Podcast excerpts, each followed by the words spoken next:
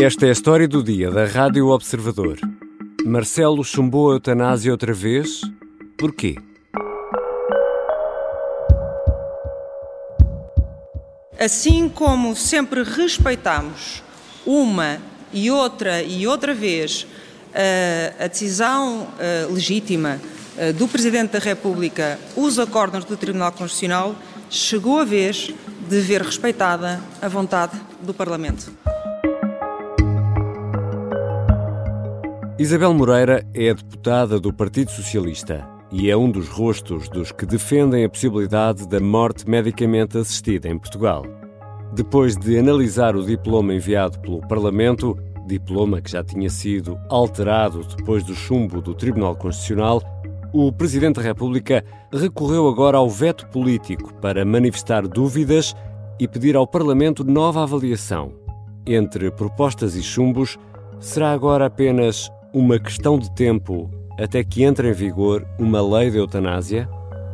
Vou conversar com Miguel Santos Carrapatoso, editor adjunto de política do Observador. Eu sou o Ricardo Conceição e esta é a história do dia, episódio 300.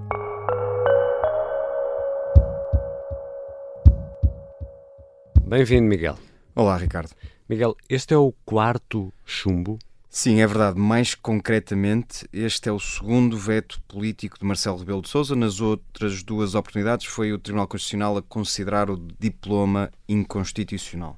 E, e agora, quais são as razões que levam o Presidente da República a vetar politicamente, a devolver o diploma ao Parlamento? Bom, no fundo, o que Marcelo Rebelo de Sousa alega é que neste diploma não é exatamente claro quem reconhece que um paciente está incapacitado de recorrer ao suicídio assistido e depois quem, ou melhor, que médico supervisiona esse processo. Isso não está escrito na, na, atual, no atual diploma. De acordo com a leitura que o Presidente da República faz dele, dele do diploma, naturalmente, não, não está absolutamente claro. Mas, mas esta já era uma nova formulação, não era, Miguel? Porque uh, esta formulação resulta de uma alteração feita perante as dúvidas que tinham sido levantadas pelo Tribunal Constitucional, que também tinha chumbado o diploma. Sim, em parte o que tu dizes é verdade. Da última vez que o Tribunal Constitucional se pronunciou sobre o diploma,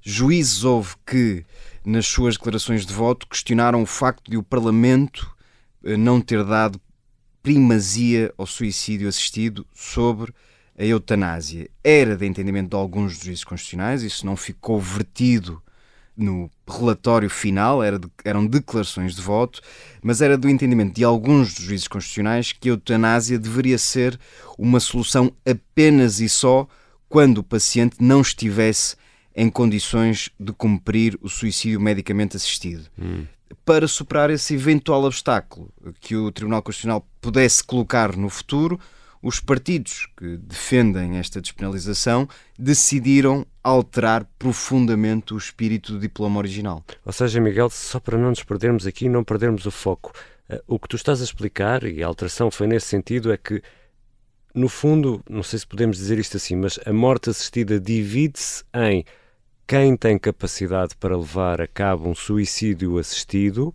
e só sendo incapaz de o fazer, então haverá aí possibilidade de eutanásia, ou seja, de alguém provocar essa morte.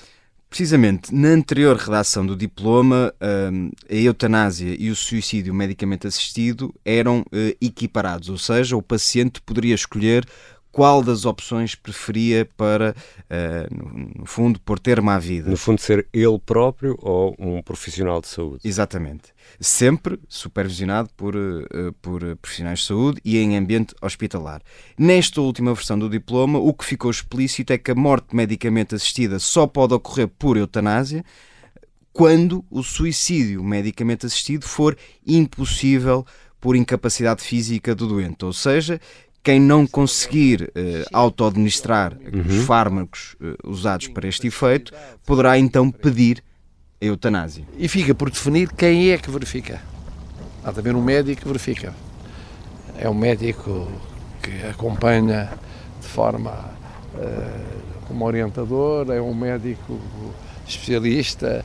E o Presidente da República entende que deve estar explícito na lei, quem é que vai dizer se o indivíduo A ou B não tem essa capacidade para se auto-administrar os fármacos, é isso? Exatamente. Segundo Marcelo Rebelo de Sousa, importa clarificar que médico define se aquele paciente está ou não em condições de praticar o suicídio medicamente assistido e depois que médico é que acompanha esse processo, seja ele eutanásia ou suicídio medicamente assistido. Já voltamos à conversa com o editor adjunto de política do Observador, Miguel Santos Carrapatoso. Vamos à procura da resposta e agora o que se segue, tanto do ponto de vista legal como também político.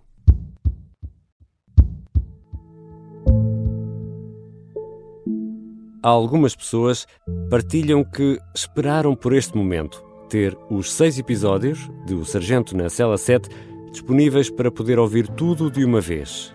Uma série em podcast que nos conta a história de António Lobato, o prisioneiro de guerra que mais tempo passou em cativeiro na guerra em África.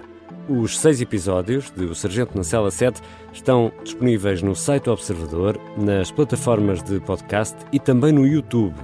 A série é narrada pelo ator Pepe Rapazote e tem música original de Noiserve. E se gostar, por que não partilhar com um amigo ou um familiar e já agora classificar nas aplicações de podcast o Sargento na Cela 7. Estamos de regresso à conversa com Miguel Santos Carrapatoso, editor adjunto de política do Observador. Miguel, no arranque desta história do dia, ouvíamos Isabel Moreira, deputada do PS, que afirma que agora é hora de respeitar a vontade do Parlamento. Isto quer dizer o quê, Miguel? Ou seja, eh, no entender do PS, mas também do Bloco de Esquerda, Iniciativa Liberal e PAN, quatro partidos que eh, apoiam a despenalização da morte medicamente assistida, o Parlamento já fez o caminho suficiente para se aproximar das considerações do Tribunal Constitucional e chegar a uma redação final do diploma que eh, acautela todas as dúvidas constitucionais que pudessem existir.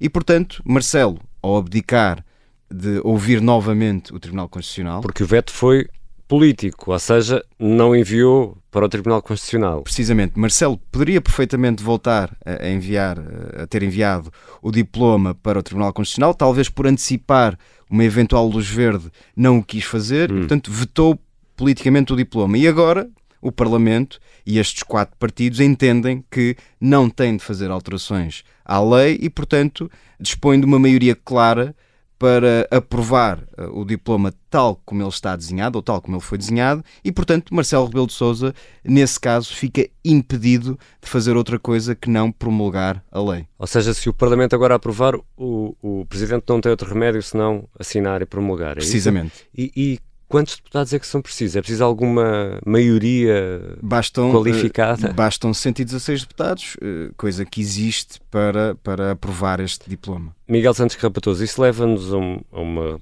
conclusão que é, é, é inevitável a, a aprovação e a entrada em vigor desta lei.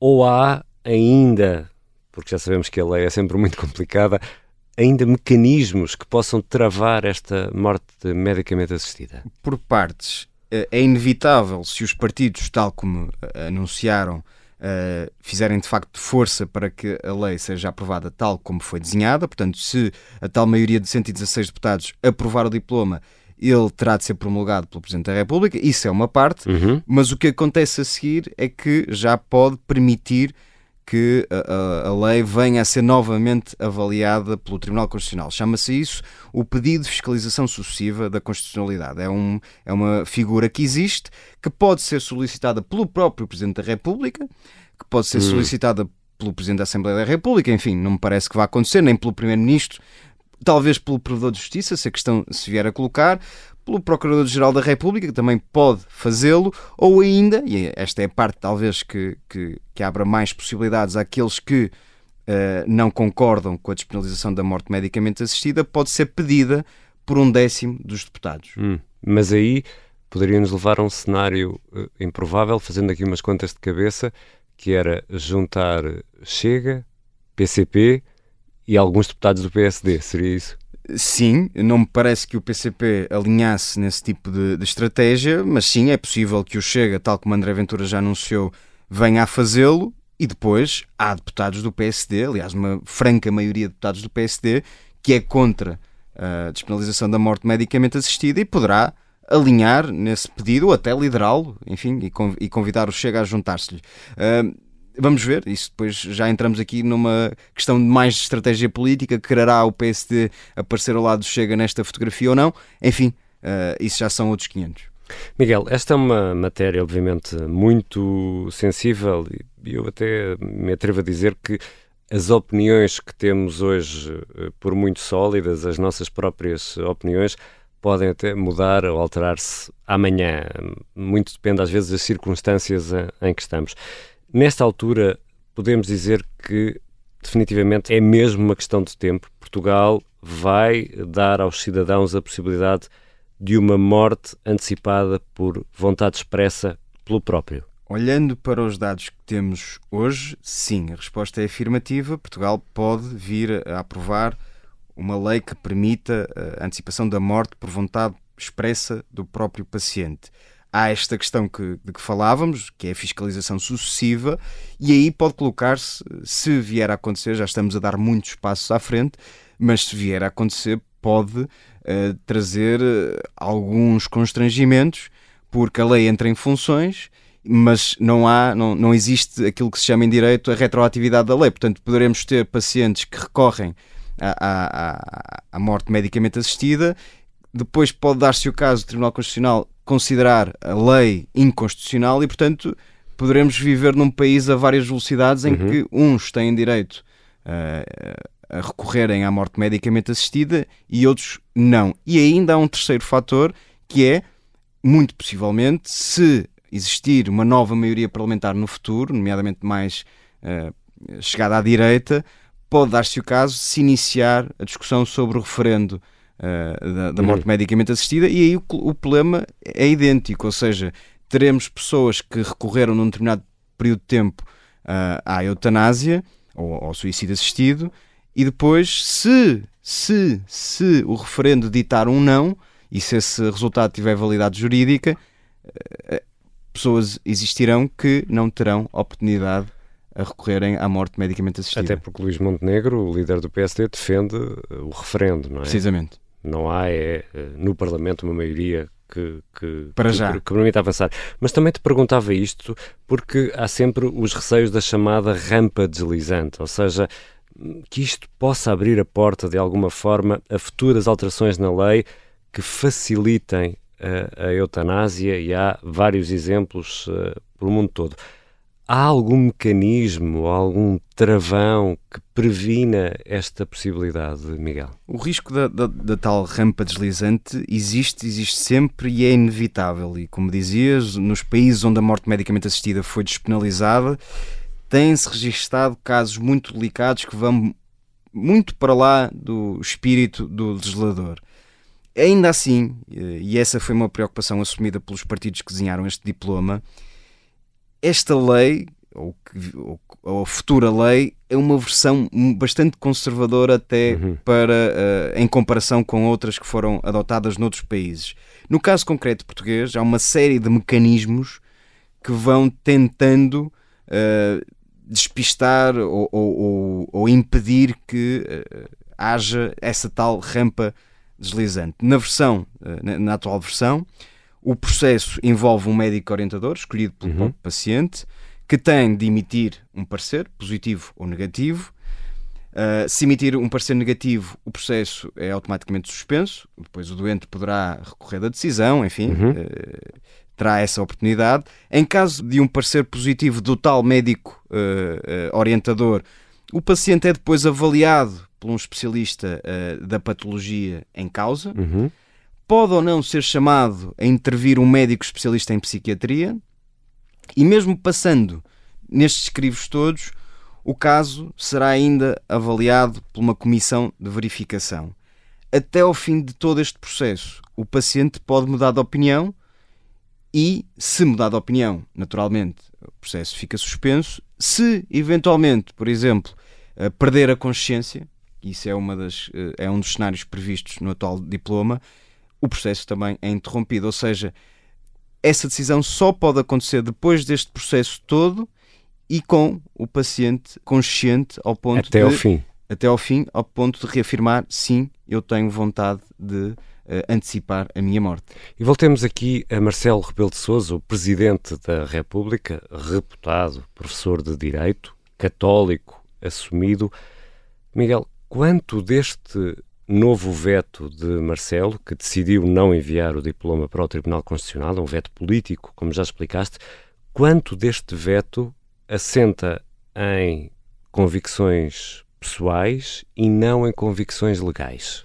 Marcelo Rebelo de Sousa é um prestigiado jurista e, portanto, terá percebido, como todos nós que temos acompanhado este processo e não, e não somos juristas, que, de alguma forma, o vento no Tribunal Constitucional tinha mudado e que havia uma larga maioria, ou pelo menos uma maioria uh, suficiente, diria mais, uma maioria suficiente, uh, para viabilizar a morte medicamente assistida. E, portanto, terá percebido que não valeria a pena insistir em enviar este diploma para o Tribunal Constitucional. E, portanto, surge este veto político um, e aí sim podemos admitir que, que, o Presidente da República, percebendo que não tinha alternativa junto do Tribunal Constitucional e que havia uma maioria inequívoca na Assembleia da República para uh, forçar a aprovação deste, deste diploma, terá decidido uh, esgotar todos os recursos que tinha e vetar politicamente o diploma. Não há uh, não há grande sustentação jurídica uh, nos argumentos de, de, Marcelo Rebelo de Sousa uh, e, portanto, daí podemos concluir que, de facto, o Presidente da República quis a todo custo não ficar associado à aprovação deste diploma. Uh, dirá Marcelo no final de tudo, se de facto a lei for aprovada tal como foi desenhada, que tentou de tudo para a travar e, e que não é ou não pode ser responsabilizado por este passo que o Parlamento decidiu dar? É, é muito simples. A Assembleia uh, votar manter a mesma versão, eu sou obrigado a, a, promulgar. Se ela for ao encontro daquilo que eu proponho, não vejo razão para não promulgar, pois eu propus aquilo. Mas é muito interessante porque uh, todos os presidentes, ou pelo menos os mais recentes, batem naquela tecla de que o presidente é o presidente de todos os portugues, portanto, olha para o país e para, para, para os cidadãos. Só que quando os cidadãos escolhem determinada figura para ser eh, o chefe de Estado, essa é uma figura de carne e osso, com as suas convicções, com as suas dúvidas, como todos nós. O presidente deve ser ou não permeável à forma como vê o mundo na hora de promulgar uh, uma lei. É isso que se espera que faça, ou a expectativa que todos temos é que se ponha acima disso tudo do ponto de vista político, não faz sentido que quem está a ocupar o cargo e que tem determinada convicção haja politicamente de acordo com a convicção que tem? É uma pergunta complexa e não nos devemos esquecer que o nosso sistema é até muito criativo na uhum. forma como uh, pensou e desenhou os equilíbrios institucionais.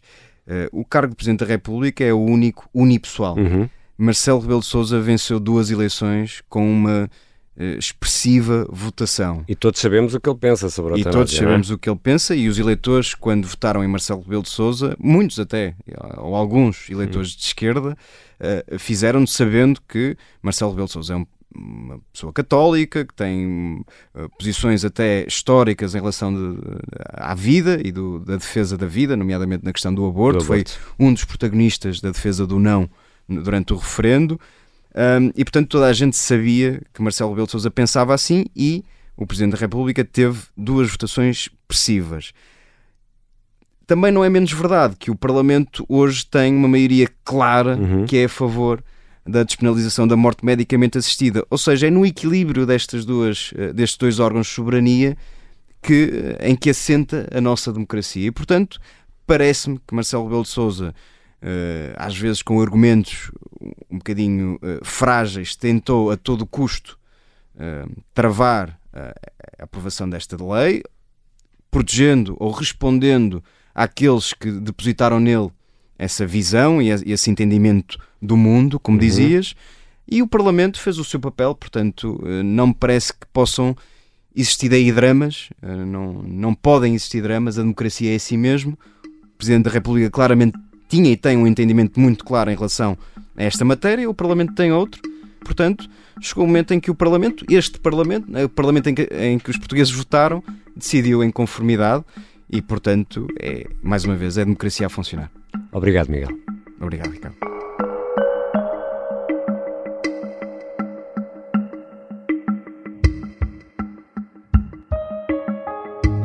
Miguel Santos Carrapatoso é editor adjunto de política do Observador. Esta foi a história do dia. O som que ouvimos de Isabel Moreira é da RTP e o de Marcelo Rebelo de Sousa foi registado pela Rádio Observador. Este episódio contou com a colaboração do jornalista Vasco Maldonado Correia, sonoplastia de Diogo Casinha e a música do genérico é do João Ribeiro. Eu sou o Ricardo Conceição. Até amanhã.